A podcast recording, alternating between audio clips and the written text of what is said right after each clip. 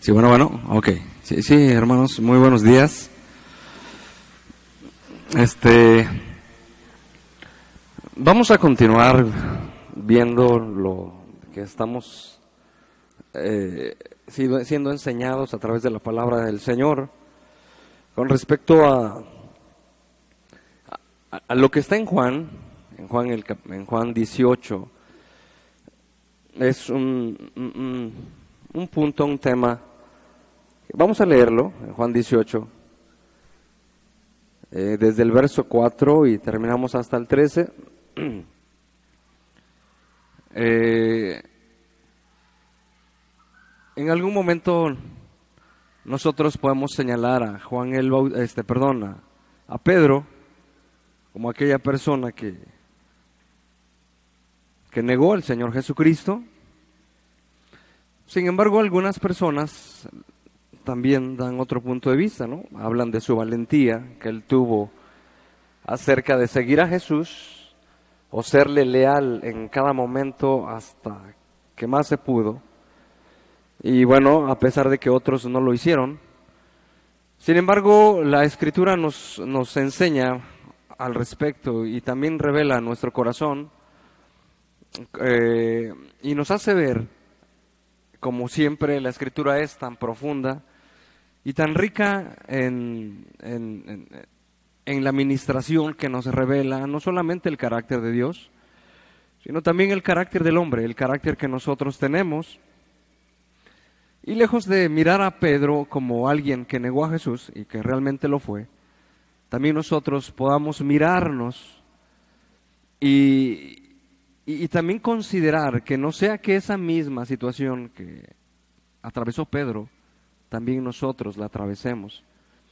Y, no es que, y, bueno, y es que algunas veces podemos eh, encajar nada más la negación de Dios o de Jesús a través de una pregunta que en algún momento nos pueden hacer, ¿eres cristiano? Y en algún momento, como ha pasado y ha acontecido, algunos por temor o por pena o por cualquier otra cosa dicen, bueno, estoy intentando.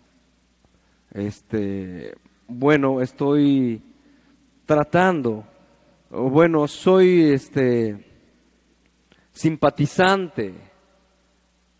Eh, y da una respuesta ambigua de tal manera que no asuma la responsabilidad. Sí, soy cristiano. Gracias a Dios. Soy cristiano. Y bueno, y eso también implica que los ojos de los demás nos pongan la mira a nosotros y entonces estemos como siendo observados, ¿verdad? Y claro, ninguno de nosotros es perfecto, ninguno de nosotros, sin embargo, no porque no seamos perfectos, nuestra fe no sea genuina y pensemos que Dios no ha hecho la obra en nosotros, puesto que Dios nos ha sacado del lugar donde nos ha sacado, del lodazal, del mugrero, de la suciedad, y precisamente nos está llevando a través de un camino de la perfección. Nos está llevando a través de un camino de la perfección, como bien pasó como, eh, con, aquella, con aquel endemoniado Gadareno, y donde Dios le va a restaurar, donde Dios le va a transformar, y donde Dios va a hacer de aquella condición, de aquella persona que era menospreciable ante los ojos de los demás, va a ser ahora una persona distinta, diferente. Eso lo hace Dios solamente. Y me sorprende la... y bueno, y esto es algo sorprendente porque, sin lugar a dudas, nosotros humanamente no, no hacemos eso. No hacemos eso, hacemos al revés. Buscamos siempre el mejor. Y esto lo vemos en los partidos de básquetbol, de voleibol y todo eso. Se juntan los chavos y dicen, ¿quién va a jugar básquetbol? Nosotros, a ver. Él, él. Véanse por acá. Él no, y lo relega, lo rechaza. Pero Dios no hace así. Dios dice que escogió lo más sucio para avergonzar a lo que es. Dios es un carácter extraordinario.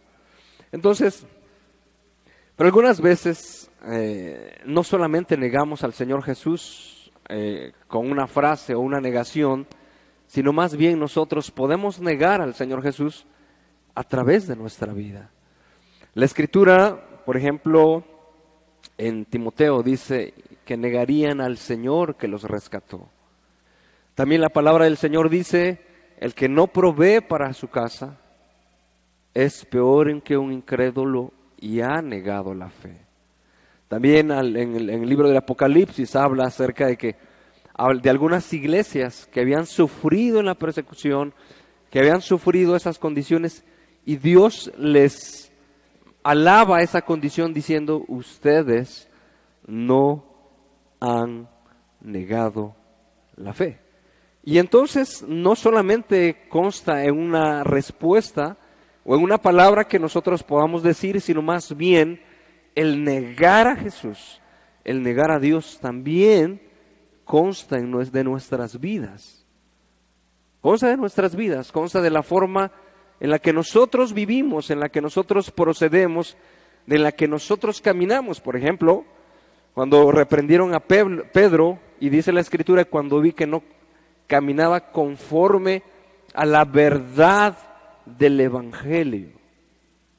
Y entonces nosotros también podemos negar a Jesucristo, nuestro Señor, a través de nuestra conducta, de nuestra vivencia, de nuestra forma de vida.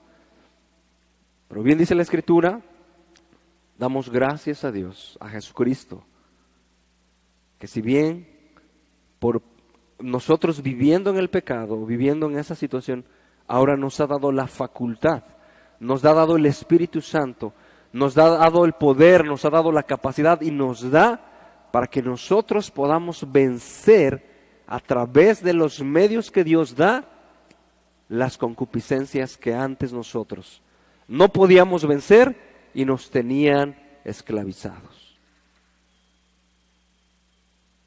Llámese pornografía, llámese adulterio, llámese infidelidad, llámese cualquier otro pecado que el hombre pueda estar practicando antes de la conversión. Pero en la gracia del Señor, Dios lo puede hacer para su gloria. Y entonces la escritura nos, bueno, refiriéndonos en la escritura, es, una verdadera, es, bueno, es una verdad, perdón, es una verdad que dice la escritura que sin Él nada podemos hacer. No, o sea, que conectados, que desconectados, perdón, que separados de Dios, que apartados de la verdad del Evangelio, que sin esa búsqueda de Dios, sin ese conocimiento del carácter de Dios, sin esa afectación, sin ese impacto del Espíritu Santo, de la palabra de Dios a mi vida, no voy a poder hacer nada. No voy a poder hacer nada por mí mismo. No voy a poder hacer nada. No voy a poder amar a mi enemigo. No voy a tener paciencia en las dificultades. No voy a poder reconsiderar el llamado que yo tengo para esta vida. No voy a poder esforzarme por la causa de Cristo. No voy a poder hacer las cosas como Dios quiere que las haga el hombre no va a poder, el, esposo no va a poder levantarse como líder de su casa porque no ha entendido a través de la palabra, de la revelación de la escritura, que Dios le llama a levantarse como un líder en su casa. Va a dar vueltas. No, no lo va a entender porque eso se revela a través de la escritura.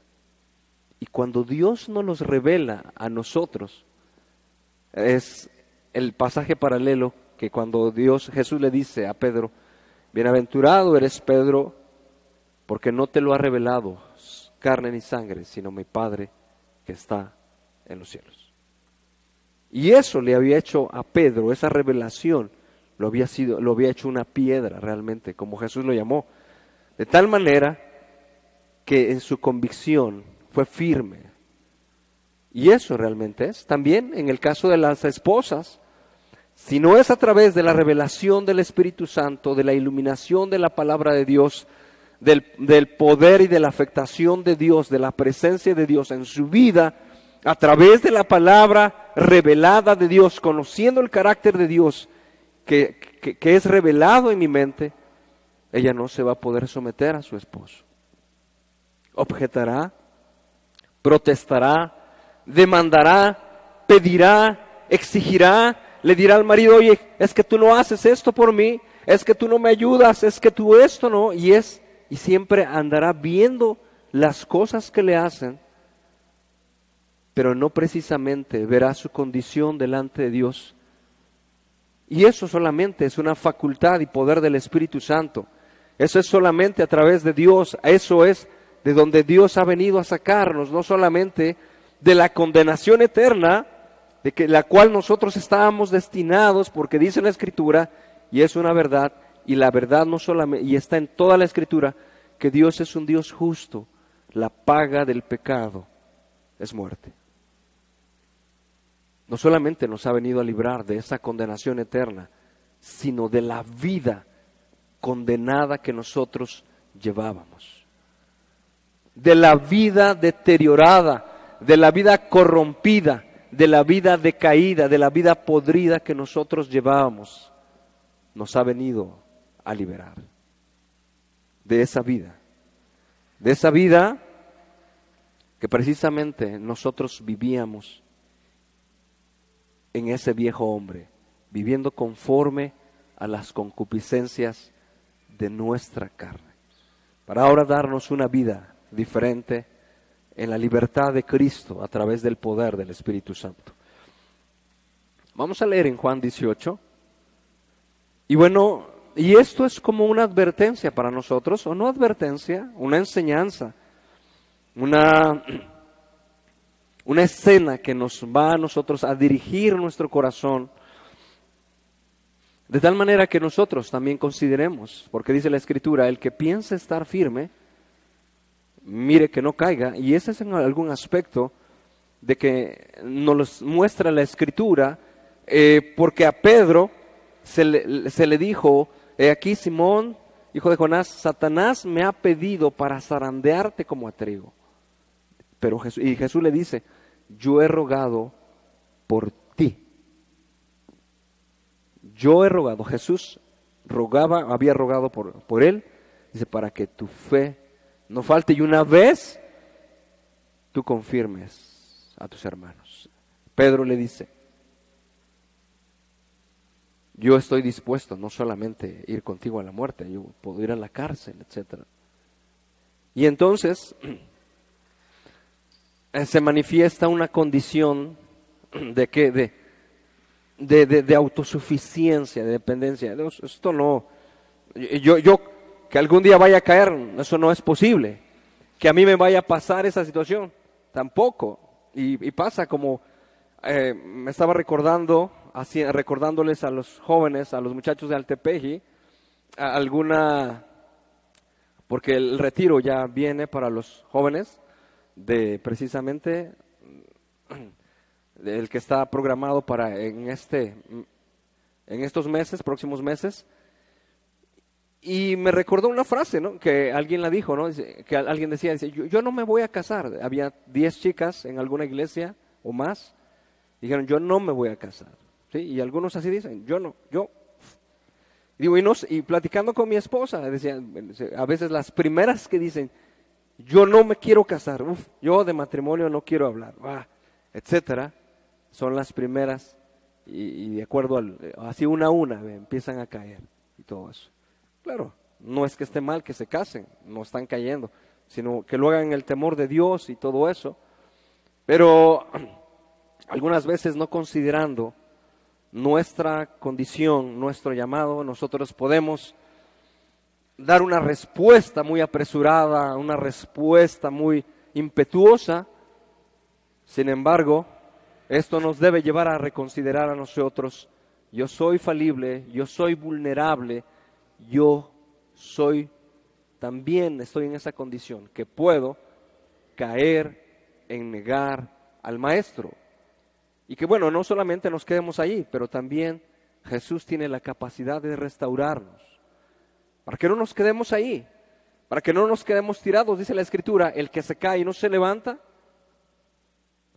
para que no, no nos entremos en una condenación constante de que yo he pecado, yo he negado al Señor Jesucristo, mi vida no ha sido conforme a la verdad, no he caminado conforme a la escritura, y que entonces nosotros nos conduzcamos y estemos en una condición de estancada autocondenada, que ahora no quiero leer la Biblia o no puedo leer la Biblia porque me da pena delante de Dios. Y entonces uno se autodisciplina y tres meses no voy a ir a la iglesia, tres meses no voy a leer la Biblia, tres meses, ¿por qué? Porque soy indigno delante de Dios, porque le he fallado. No, sino al contrario, a través, conociendo el carácter de Dios, de la misericordia que hay delante de Dios, nosotros nos levantemos.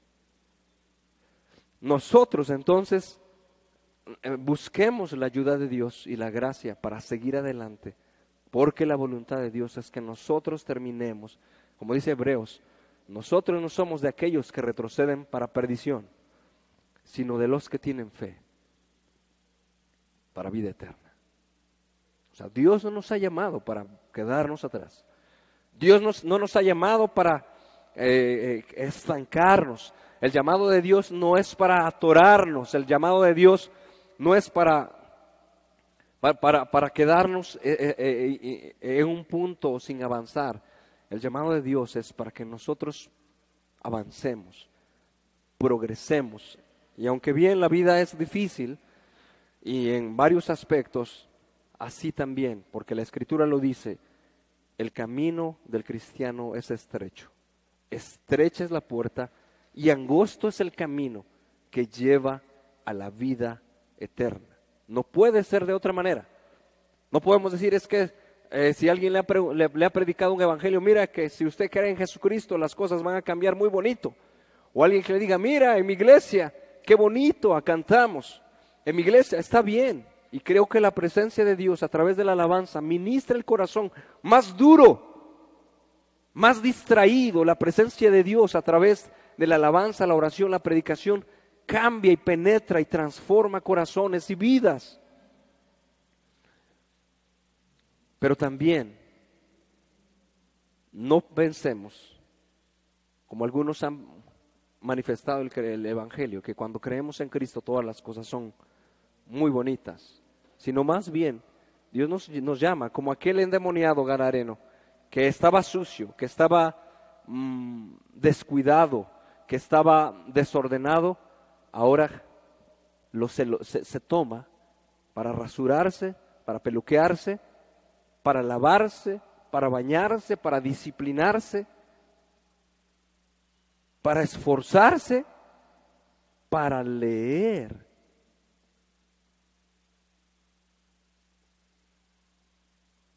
para hacer antes lo que no quería hacer y no podía hacer.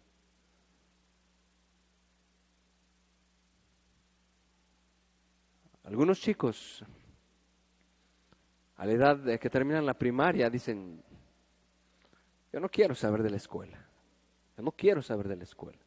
Bueno, algunas veces son por causas, no sé, tal vez bullying, etcétera. Pero eso más bien habla de una resistencia a las letras. Resistencia a aprender.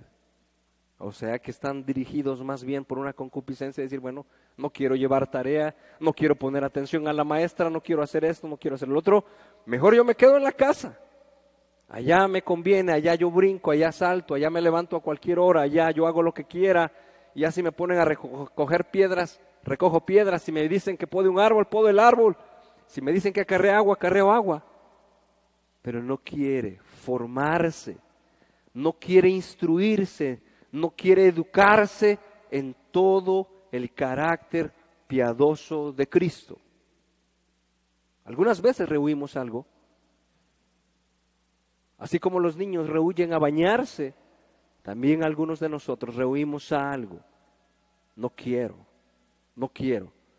Pero la voluntad de Dios es perfecta y santa para nosotros, de tal manera que nosotros nos sometamos a la voluntad de Dios, a la disciplina del Señor, porque dice la Escritura, el que ama, el que Dios acepta por hijo, lo disciplina, lo conduce, lo toma, lo toma como hijo, lo, lo, lo, lo instruye, lo limita, le estrecha su caminar, sus pasos para que pueda ser una persona útil.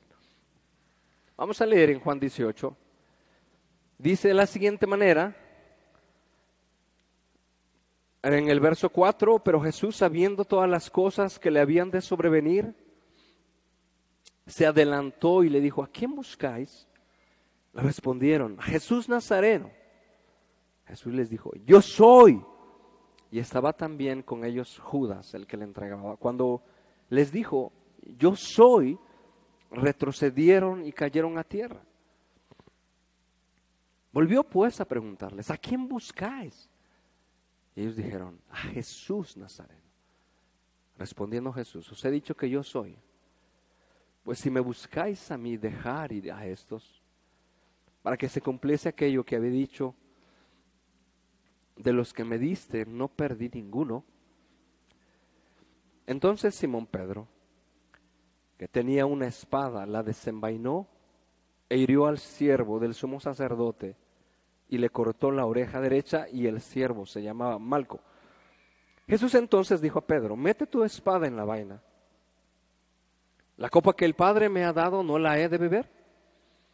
Entonces la compañía de soldados, el tribuno y los alguaciles de los judíos prendieron a Jesús y le ataron y le llevaron primeramente a Anás, porque era suegro de Caifás que era sumo sacerdote aquel año. Era Caifás el que había dado el consejo a los judíos de que convenía que un solo hombre muriese por el pueblo. Verso 15, de allí voy a, explicar o a tratar de explicar. Eh, y seguían a Jesús Simón Pedro y otro discípulo.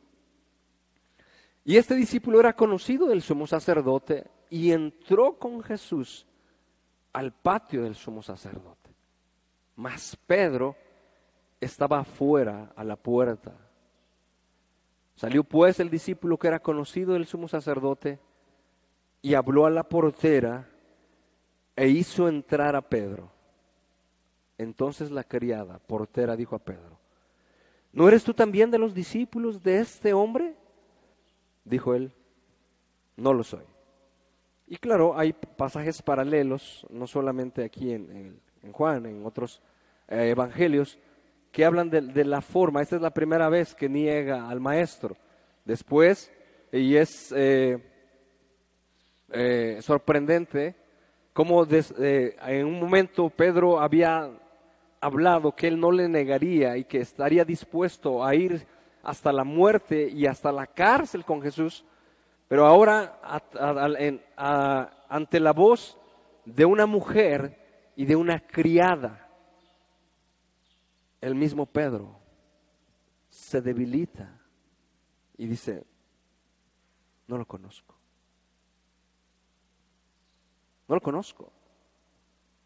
Y, bueno, y entonces eh, esta situación eh, hace un contraste de lo que nosotros también podemos llegar a ser. En un momento impetuoso de euforia podemos decir eso. Sin embargo, ante la menor insinuación o ante la menor tentación, nosotros podemos sucumbir ante la tentación. Entonces, he numerado tres, no solamente son tres, seguramente hay más. Eh, tres causas, ocasiones en las cuales nosotros negamos al Maestro. Tres. Y bueno, ya, lo hablé hace rato, no solamente negar al maestro es decirle, no le conozco, no, no soy cristiano, eh, sino también negar al maestro es que a través de nuestras vidas, a través de nuestra conducta, hasta a través de nuestra forma de proceder en la casa, en la escuela, en lugar de trabajo, nuestra vida real, hable de una negación del maestro. La escritura dice a través de Jesús, el que me ama, el que ama mi palabra guarda, ¿no? Y entonces una persona que niega al maestro sin necesidad de hacerlo públicamente es aquella persona que, eh, que se dice cristiana,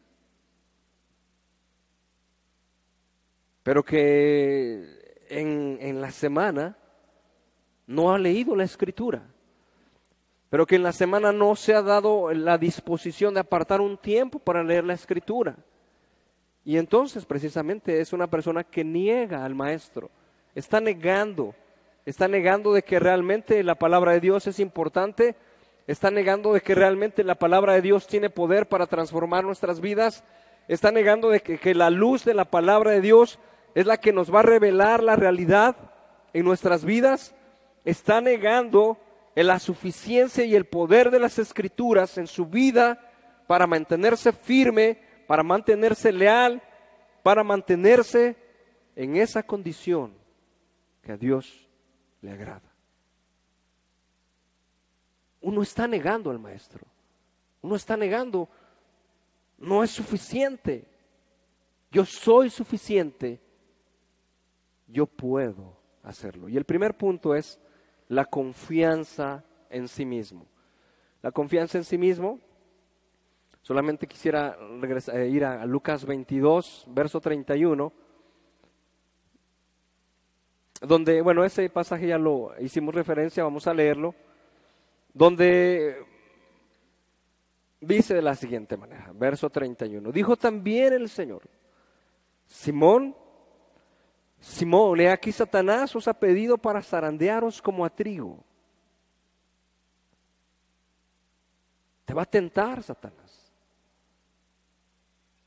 Te va a poner tropiezo, te va a poner una trampa. Yo he rogado por ti para que tu fe no falte. Y tú, una vez vuelto, confirma a tus hermanos. Él le dijo, Señor, dispuesto estoy a ir contigo, no solo a la cárcel, sino también a la muerte.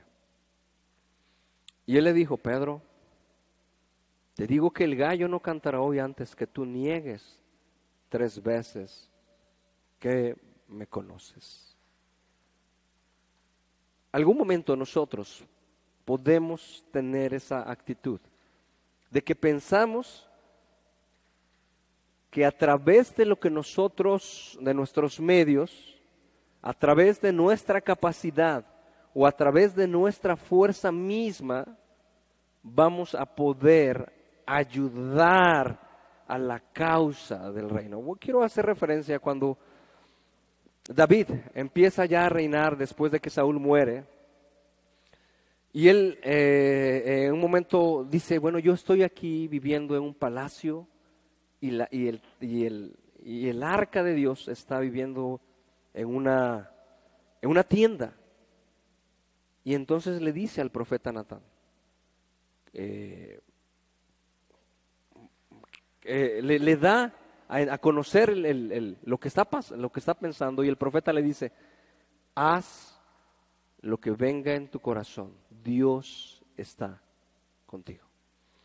Sin embargo, en esa misma noche, Dios le habla al profeta Natán y le dice, dile a mi siervo. Ya en esas palabras, ya son, ya, o sea, eso da a entender mucho. Dile a mi siervo, dile que yo soy el Señor y que Él es un instrumento que Él es un elemento, Él es una persona que yo lo he puesto en ese lugar para que haga mi voluntad, para que refleje mi gloria, para que cumpla mis propósitos, para que haga lo que yo quiero. Dice, dile a mi siervo que yo le voy a edificar casa. Palabras más, palabras menos. En otras palabras, estaba diciendo, Dios le estaba contestando, yo le voy a hacer casa. O sea, lo que Dios, en la misericordia que él tenía para con David, en, ese, en, esa buena voluntad de poner a David como su siervo, en ese privilegio, le concede y le dice, yo te voy a levantar. Yo te voy a levantar casa firme, casa estable. Y bueno, y, eso nos deja ver que nosotros debemos de estar confiados en lo que Dios hace. Y no quisiera yo quitar del renglón la parte que nosotros tenemos que hacer, porque bueno, algunas veces podemos caer en esta en este en estas en este dualismo o en esta parte donde dice, bueno, si Dios va a hacer todas las cosas, pues entonces yo me quedo dormido, me levanto a las 7 de la mañana, desayuno, me arreglo y voy a trabajar, ¿no? Porque Dios va a hacer todas las cosas. ¿No es así? La confianza que Dios nos llama es a que dependamos de Él, a que nuestro corazón confíe en Él y esa confianza precisamente nos lleva a proceder conforme a su voluntad. O sea, es una confianza que obedece, es una confianza que hace, es una confianza de tal manera que, que yo le creo a Dios, por lo tanto hago lo que Él me dice. Y en esa confianza, como el labrador que trabaja y labra la tierra, espera la preciosa lluvia del cielo para que esa semilla pueda crecer. El labrador no puede hacer brotar la semilla. El labrador no puede hacer crecer la semilla. El labrador no puede hacer que broten las plantas. El labrador tiene solamente la facultad de sembrar la semilla. Pero Dios hace esa obra. Sin embargo, el labrador no puede decir, bueno, yo confío en Dios, entonces que Dios me va a proveer y entonces, por lo tanto, entonces yo no me levanto temprano, no me levanto a las 5 de la mañana, no, este, en albardo mi asno, no, este, ¿cómo, se le llama cuando se le pone la yunta? el, unce la yunta o el arado, etcétera, y todo eso. Yo no hago eso, ¿por qué? Porque yo confío en Dios que lo va a hacer. Yo estoy confiando en Dios que lo va a hacer. Esa realmente no es una confianza. La confianza en Dios nos lleva a obedecer y esperar lo que Dios ha prometido a través de la paciencia. En algunos momentos queremos ver resultados inmediatos. Y eso nos ha llevado a nosotros a negar al Maestro. Queremos ver resultados inmediatos con nuestra esposa, con nuestro esposo, con nuestros hijos. Queremos ver resultados inmediatos, queremos ver ya el fruto. Y eso nos ha llevado a nosotros a negar al Maestro, a decir, a hablar, a maltratar, a hablar de una manera hiriente cuando nosotros no estamos llamados a hacer eso. Vamos a leer el Salmo 44.1. Como la vida cristiana, como eh, muchas partes de la escritura, habla acerca de que Dios hace eso. Nosotros no, no lo hacemos. Viene, eh, eh, en un momento dado dice, cuando Dios puso y cuando Dios hizo, y cuando Dios puso a sus enemigos, cuando Dios les dio paz y cuando Dios habla en, el Antiguo Testamento de lo que hace Dios, y este salmo es como una muestra, vamos a leer el Salmo 44.1, de lo que Dios hace. Dice, oh Dios, con nuestros oídos hemos oído, nuestros padres nos han contado, la obra que hiciste en sus días en los tiempos antiguos la obra que hizo Dios. Tú, la mano de Dios, eh, con tu mano echaste las naciones. Tú los plantaste a ellos. Tú afligiste a los pueblos. Es entendible. Se están refiriendo a él. Y tú los arrojaste. Verso 3. Porque no se apoderaron de la tierra por su espada ni su brazo los libró, sino tu diestra y tu brazo y la luz de tu rostro, porque te complaciste en ellos. Tú, oh Dios, eres mi rey. Manda salvación a Jacob por medio de ti. Por medio de ti sacudiremos a nuestros enemigos. En tu nombre hollaremos a nuestros adversarios su palabra, su gracia, su poder, sus fuerzas, su consejo, su instrucción, su inteligencia, su sabiduría, su todo, Él. Es la manera en que nosotros podemos, sus caminos, sus propósitos, sus sendas, sus testimonios, sus estatutos, sus mandamientos, sus este, preceptos, su palabra, es a través de ello. No es a través de nosotros. La escritura dice en, el, Proverbios 3, fíate de Jehová con todo tu corazón. Y no te apoyes en tu propia prudencia. En, en, lo que tú piensas, en lo que tú percibes, en lo que tú supones que es la verdad. Porque Dios es el Dios de toda verdad. El Dios todo inteligente, todo sabio, el que nos creó. Y dice la Escritura, el que hizo el ojo no verá. El que hizo la boca no va a hablar. O sea, el que nos hizo a nosotros no sabe, no sabrá el propósito por el cual nos hizo. El que nos creó a nosotros no sabrá la manera en que nosotros nos debemos comportar aquí en esta tierra o él ignora acerca de esto. No, no. Dios sabe todas las cosas. Dios sabe el camino. Dios, Dios sabe las sendas. Dios sabe cuál es el camino excelente. Dios sabe cuál es la manera de vivir. Dios lo sabe. Y a eso nos llama a nosotros. Es su palabra su gracia, sus fuerzas, los medios que Él da. No es nuestra espada. Pedro utilizó su espada.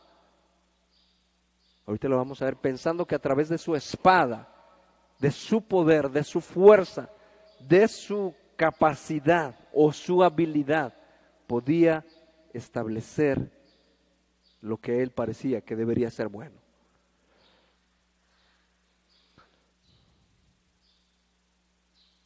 Ese es el primer punto.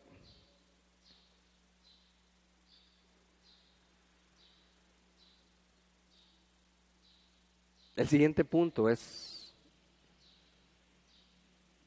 un celo no conforme a la voluntad de Dios. O sea, el hecho de que nosotros usemos la espada, la espada, la violencia, la fuerza física, la inteligencia nuestra, para que nosotros podamos hacer o cumplir la voluntad de Dios, lo cual Dios no se agrada o lo cual Dios nos llama, es un celo o un fervor mal encausado. El segundo punto, eso nos lleva a negar a Jesucristo. Un fervor mal encausado o un celo no conforme a la voluntad de Dios. Vamos a leer Romanos 10, 1.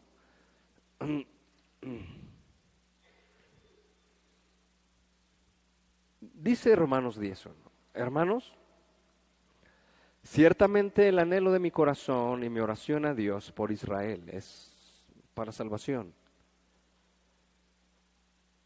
Porque yo les doy testimonio de que tienen celo de Dios, pero no conforme a ciencia, o sea, no conforme a la verdad, no conforme a la voluntad de Dios. ¿Por, qué? Dice el verso 3, porque ignorando la justicia de Dios y procurando establecer la suya propia, o sea, en, vez de establecer la voluntad de Dios, el, conocimiento de Dios, el consejo de Dios, la gracia de Dios, lo que, es, lo que es la instrucción de Dios, dice, porque ignorando la justicia de Dios y procurando establecer la suya propia, no se han sujetado a la justicia de Dios. No se han sujetado a la justicia. Y eso no nos, no nos lleva a sujetarnos a la justicia o a la voluntad de Dios. Por ejemplo, en el matrimonio, si yo quiero que se someta mi esposa, así como dice, un anhelo, un, dice, un celo, celo de Dios, celo de Dios, ¿sí? En matrimonio, pero no conforme a ciencia. Saco la espada y le digo, a ver, esposa, mujer, ¿te sujetas o no hay despensa, no hay cocina integral, no hay esto, no hay esto? ¿Quieres o no? Hay dos posibles respuestas. Una, que se arme la trifulca, ¿no? A lo mejor ella es agresiva y el otro también.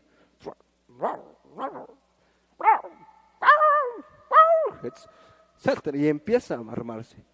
Y, se arma eso. Una, puede ser eso. Y entramos en una situación muy, muy, muy tensa. Ah, si tú no haces eso y yo tampoco esto, y etcétera. Porque yo he sacado la espada. Yo estoy procediendo por mi misma fuerza. Yo quiero establecer mi, dice, quiero establecer mi justicia propia y no me estoy sujetando a la justicia de quién? De Dios. O puede ser que ella se someta. Pero porque ya no había otra. ¿Puede ser? Y al final de cuentas, bueno, yo salí con la mía, pero no estoy procediendo conforme a la voluntad de Dios.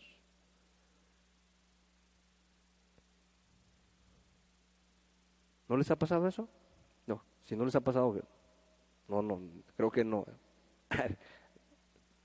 Eh, no está este. Necesitamos considerar eso o con nuestros hijos. Entonces, tengo una situación con mi hijo, como tengo mucho trabajo en la empresa, como ya se me hace tarde, como tengo otras prioridades, y resulta una problemática, lo único que yo puedo decir, te callas y se acabó. Esto es, y no hay vuelta de hoja. Lo haces o lo haces. No es conforme a ciencia, no es conforme a la voluntad de Dios, no es conforme, lo dice la palabra de Dios, no es así.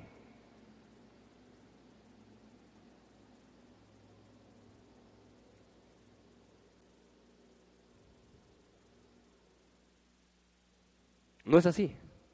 Y de esta manera también nosotros podemos usar medios ilegítimos para que la obra de Dios se haga en nuestra familia, en nuestra casa, en cualquier lugar.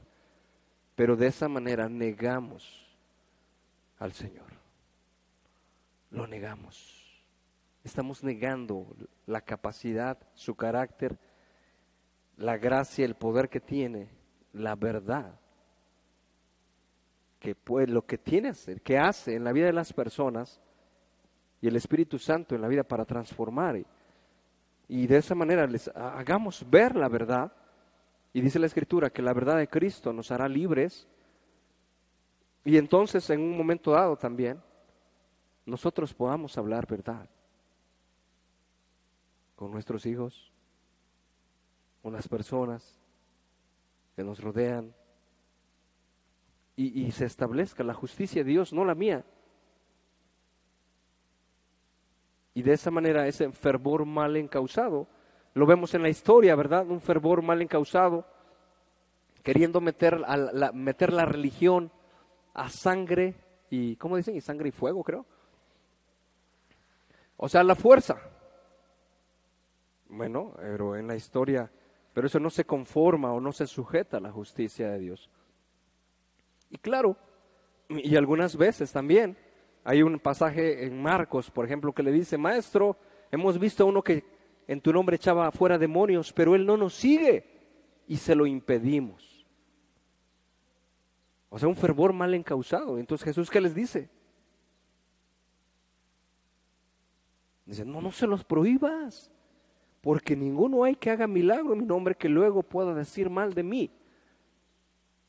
No se lo prohíbas. Y algunas veces en nuestro fervor mal encausado podemos llegar a, bueno, y así nos, nos pasa algunas veces en nuestra, en nuestra inmadurez que podamos nosotros sectorizar. Este, este sí, este no. Y no pudiéramos socializar con algunas personas que las conocemos de primera vez y nos dicen somos cristianos. No hay ningún problema.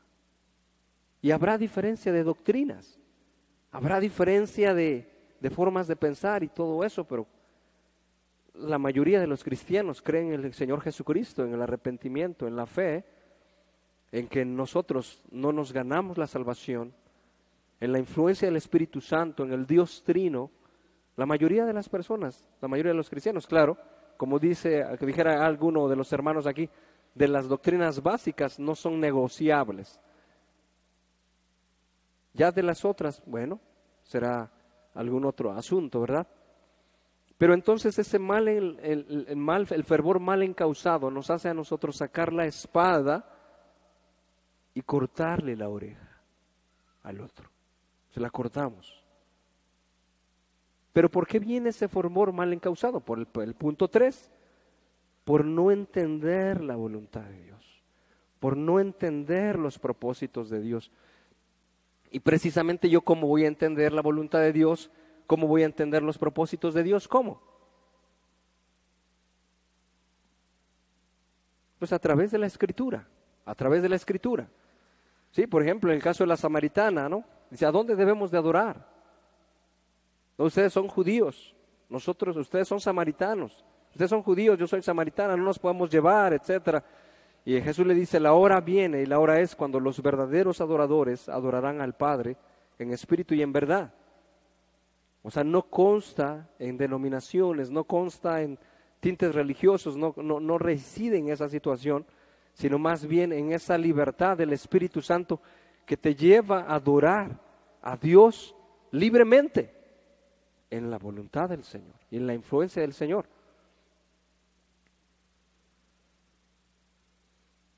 En Marcos 8:31, y es precisamente este tercer punto, habla ese pasaje ya lo hemos mencionado.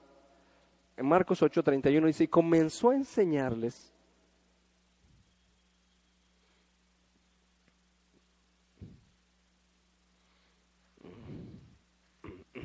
que les era necesario el Hijo del Hombre padecer mucho y ser desechado por los ancianos, por los principales sacerdotes y por los escribas y ser muerto y resucitar después de tres días.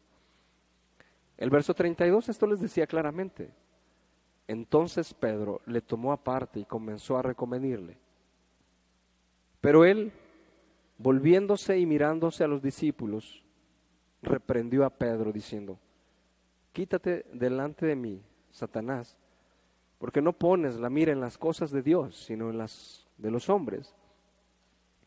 Fue reprendido, no que, no que Pedro fuera Satanás, o que él estuviera Satanás estuviera personalizándose a través de Pedro y todo eso, sino más bien le estaba reprendiendo de la forma que él no percibía la verdad del Evangelio, que le era necesario padecer a Jesucristo para hacernos salvos a nosotros. Pero él no miraba esos planes, él no los consideraba en su inmadurez, no los estaba viendo conforme a Dios. Y entonces Jesús lo reprende. Entonces Jesús le habla, tu mirada está puesta nada más en lo que repercuta en tu estabilidad física, pero no estás mirando más allá en lo que repercute al reino espiritual. Es por ejemplo en los negocios. Yo puedo levantarme temprano, abrir y, atender al cliente y decir esto y el otro, lo que cualquier persona pueda hacer en su trabajo. Pero surge una pregunta. ¿Para quién construyes? ¿Para quién trabajas? ¿Para extender el reino de Dios o para extender tu reino?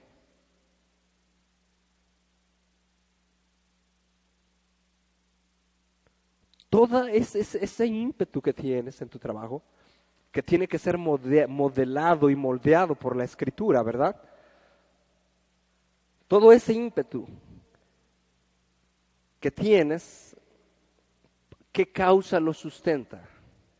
¿O cuál es el motivo por lo cual lo haces?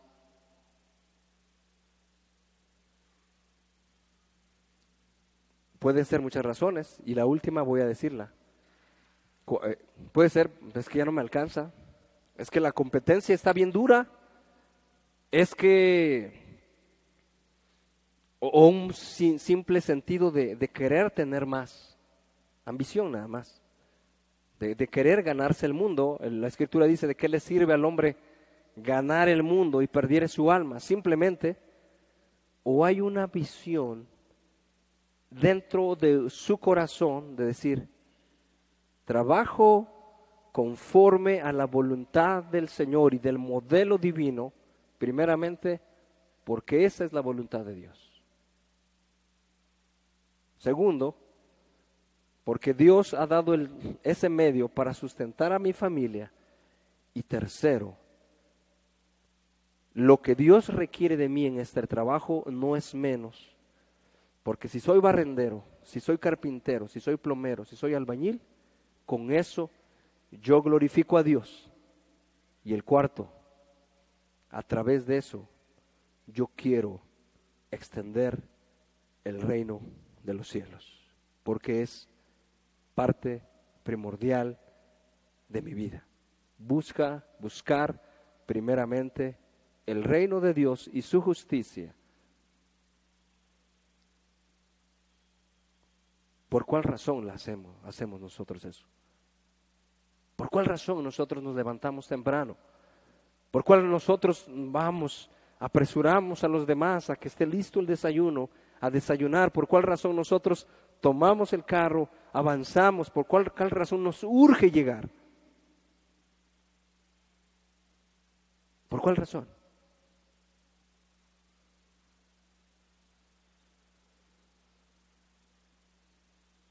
Porque tenemos, porque estamos construyendo el reino de los cielos en varias formas, a través del ingreso que yo gano, pero a través de la conducta que yo tengo. Estoy construyendo el reino de los cielos. Eso es construir, porque dice la escritura, el que, el que conmigo no es, entonces es contra mí. El que no recoge, entonces desparrama. Y cuando no entendemos los propósitos de Dios y cuando no entendemos la voluntad de Dios, eh, eh, podemos nosotros negar al Maestro. Podemos negar a Jesucristo. Y lo hemos hecho apenadamente. Lo tenemos que reconocer. Lo hemos hecho. ¿Por qué? Porque entramos, porque hemos ofendido a alguien, porque hemos procedido de manera inadecuada, porque no hemos, nos hemos enfocado solamente en una cosa, en lo que se ve, en las cosas que se ven. Y eso es lo que para nosotros pensamos que si tenemos eso, las cosas que se ven, estamos bien. Pero bueno, claro, la doctrina completa, la verdad completa conforme al trabajo está en la escritura. No lo podemos ahorita enredar. Bueno, no quisiera usar esa palabra en este momento, ¿no? No lo podemos en unos cinco minutos decir cuál es la doctrina del trabajo, pero creo que es, que es e, eso, cuando no, no entendemos la voluntad y los propósitos de Dios, entonces negamos al Maestro. Lo negamos. ¿Por qué? Porque el nombre de Jesús es vituperado. Dice la Escritura, es vituperado por causa de eso.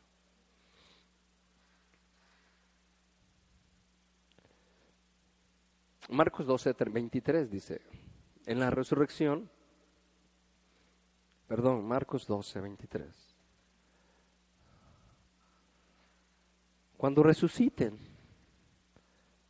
¿de cuál de ellos será ella mujer? Ya que los siete la tuvieron por mujer. Verso 24, entonces respondiendo Jesús les dijo, ¿no erráis por esto? Porque ignoras las escrituras, porque ignoras el poder de Dios, porque ignoras la doctrina verdadera y no, no por decirlo doctrina como una serie de legado que tenemos que cumplir, sino más bien como la palabra viva que permea nuestro corazón que llega hasta los huesos, hasta los tuétanos y, transforma las cosas. No como la doctrina, la, doctrina muerta que nos lleva a cada uno de nosotros a ser muy este, robotizados o, o muy, muy, muy, muy sectorizados, sino más bien la doctrina de la palabra del Señor.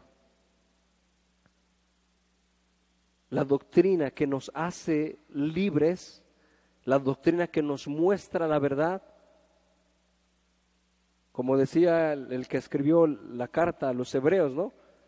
Dice, teniendo los sentidos ejercitados en el discernimiento del bien y del mal. Y es que cuando nosotros a veces vamos a tomar una decisión importante, la tomamos pero, sin embargo, después en la escritura que tenemos en el día o al otro día o al siguiente día y todo eso, nos damos cuenta, aquí había una verdad. Y yo no sabía esa verdad. Y si yo supiera esa verdad, hubiera tomado una mejor decisión. Y es que algunas veces, como alguien, a veces, primero tomamos decisiones y luego ¿qué hacemos? ¿Las pensamos o después pedimos consejo? Así llegó un, par de chicos con un pastor, dice, pastor, pues ya me la robé, ya salí con ella, ahora ¿qué hacemos, pastor? Queremos su consejo. El pastor le dice, consejo se pide antes, no después. Y así nos pasa. Así nos pasa. Tomamos una decisión así, etcétera. Y como la palabra de Dios no abunda en nuestra mente, que dice la Escritura que la, palabra de Dios tiene que abundar en nuestra mente. Es, de hecho el, el triunfo que Dios le da a los cristianos, la victoria en todos los aspectos, conformarse a la voluntad del Señor, al carácter de Cristo. No es un mito, no solamente es el nombre de la religión. Y bueno, si yo soy cristiano, entonces me va a ir bien. No. de hecho, Dios ha dicho que a través de la obediencia a su palabra, de su voluntad, no del ser religiosos, sino a través de la obediencia. Jesús trasciende todas las áreas de nuestra vida. Jesús llega y quiere renovar, quiere reconstruir, levantar las ruinas caídas de todas las áreas de nuestra vida. O sea que si su familia fue una familia que, eran borrachos, también Dios los quiere levantar, sacar de ahí. Y si su familia era una familia gastalona, gastalona, gastalona, que apenas tenía dinero, mira, ya está soltando el dinero y después a media semana ya anda padeciendo. A Dios lo quiere sacar de ahí. O si su familia era de, la, de aquellas familias, de, de los flojos que no trabajaban, de lo que siempre le daban vuelta al trabajo y que no hay trabajo, etcétera y todo Dios los quiere sacar de ahí. O la familia de que la comida es lo, lo prioritario. Énfasis en la comida. Comer, comer, comer. También Dios lo quiere sacar de ahí para regular su forma de vivir. En cuanto a la comida, en cuanto al vestido. O hay gente que les puede más esto, lo que se ponen, y, eso es, es el énfasis en la casa, a ver quién vistió mejor, etcétera, y todo eso, o, otra cosa. Dios lo quiere sacar de ahí, para que ponga la mira en las cosas de arriba, y no en las de la tierra, que son eternas, las cosas de arriba, que son trascendentales. Dios lo quiere sacar de esa vida. Y así podemos nosotros eh, apuntar al tipo de familias o el tipo de concupiscencias que nos han traído. Sí, hay familias cuyas familias el estudio no les agrada. Nada más tercero, y no porque no haya recursos, sino porque dicen, ¿sabes qué? La escuela no me gusta. No me gusta. Y el padre no fue a la escuela. Y el hijo también no va a la escuela. Dos, tres, al quinto, sexto año salió. Por irresponsable, por flojo, por lo que sea. Y el nieto también va en esa situación. En ese mismo camino. ¿Por qué? Porque hay ejemplo. Hay másters que están enseñando. No es Dios lo quiere sacar de ahí, de esa situación. Nos quiere perfeccionar, nos quiere hacer nuevos.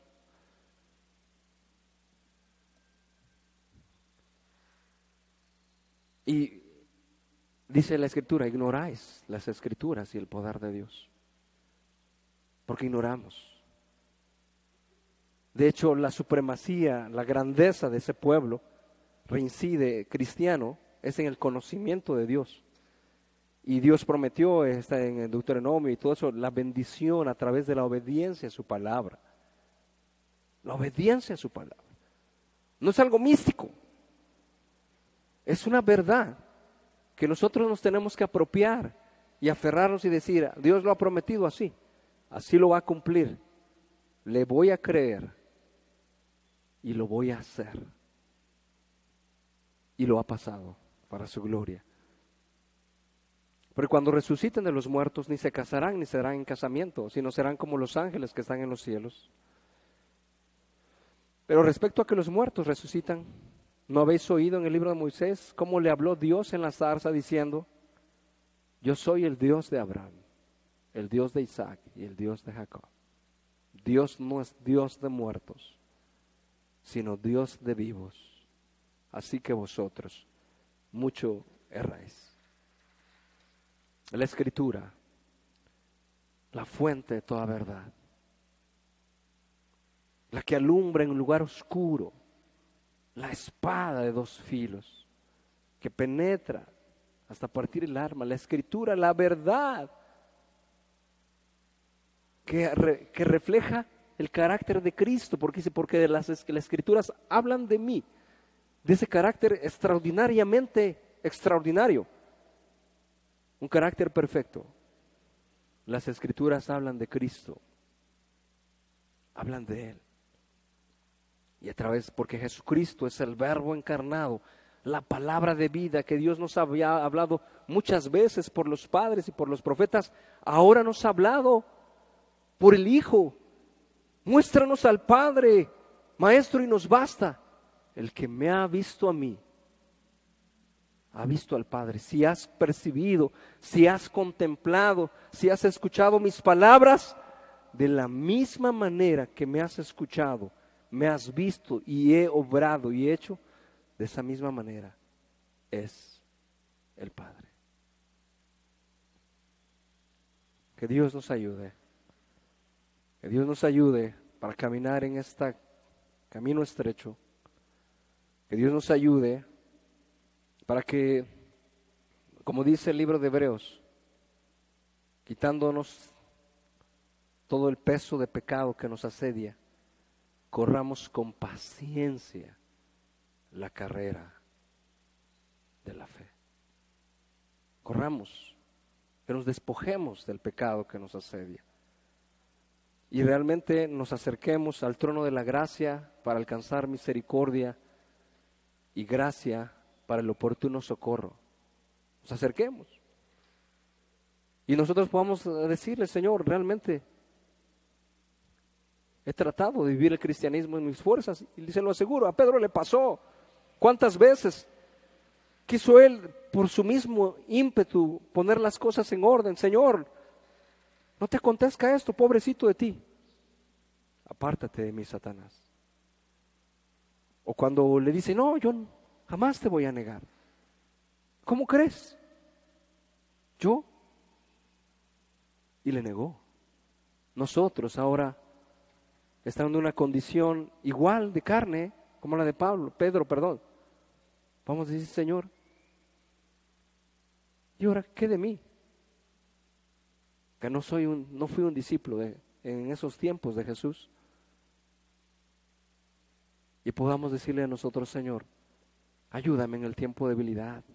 Renuevo mis votos para leer tu palabra, para conocer tu voluntad, para conocer tu camino, para saber. Porque Dios ha puesto el sentir en usted. Porque usted puede decir, es que tengo dudas. Dios permite que esas dudas empiecen a florecer. ¿Para qué? ¿Para qué cree usted? Para que empiece uno a, a ver, si es cierto, a ver si es cierto esto o no es cierto. Dios permite eso. Y entonces usted diga, esto es porque así lo dice la escritura y así lo mandó. Yo ahora entiendo la verdad de Dios y entiendo el mandamiento de Dios y entiendo por la razón, por el mandamiento. No solamente el mandamiento, sino la razón por la causa del mandamiento. Y entonces, digamos, ah, sí, sí, y lo podamos nosotros aplicar. Y podamos ir al Señor, Señor, aquí estoy, ayúdame, quiero renovar mis fuerzas, quiero renovar mi entrega, quiero no negarte, quiero permanecer firme, abre mis ojos, quiero ver la realidad, quiero considerar hasta dónde la vida, qué es la vida. Y le pidamos de su gracia. Y si alguno de ustedes ha negado al Señor Jesucristo, de una o de otra manera, podamos decirle, Señor, aquí estoy, ayúdame, necesito de tu influencia necesito de tu gracia. Vamos a ponernos de pie, vamos a cantar un canto y con este nos despedimos, pidiéndole la ayuda al Señor, pidiéndole la gracia a Dios, pidiendo influencia divina a nuestro corazón, o por otro lado pidiendo perdón, pidiendo restauración en la vida de nosotros, acercándonos a Dios, a Jesucristo, la piedra viva, ciertamente desechada por los hombres, pero más para Dios es preciosa, acercándonos con la cabeza inclinada para decir, Señor, no, me acerco a ti solamente porque entiendo que tú eres bueno. Mis buenas obras no se pueden, no se pueden anteponer ante el amor que tú tienes. Mi, mi, mi, no tengo palabras que decirte Solamente tengo el corazón quebrantado, el corazón dolido, tengo el corazón partido. No me atrevo a levantar mi, mi voz delante de ti. ¿Qué excusa te voy a dar? ¿Qué objeción te voy a presentar? ¿Qué te diré si tú sabes todas las cosas? Si tú conoces mis pensamientos, si tú conoces mis caminos, si tú conoces lo que he hecho. Cuando Jesús le decía, Pedro, ¿me amas? Sí. Pedro, ¿me amas? Y la tercera fue la vencida. Señor, tú sabes todo. Tú sabes todo. Tú sabes las ofensas que he hecho. Tú sabes mis fracasos. Tú sabes la negación que yo he hecho de ti. No tengo palabras para decirte. Tú lo sabes todo. Mi rostro no se puede levantar a ti. Solamente quiero quedarme callado y, y esperar tu gracia, a tu buena mano que se acerque y me diga,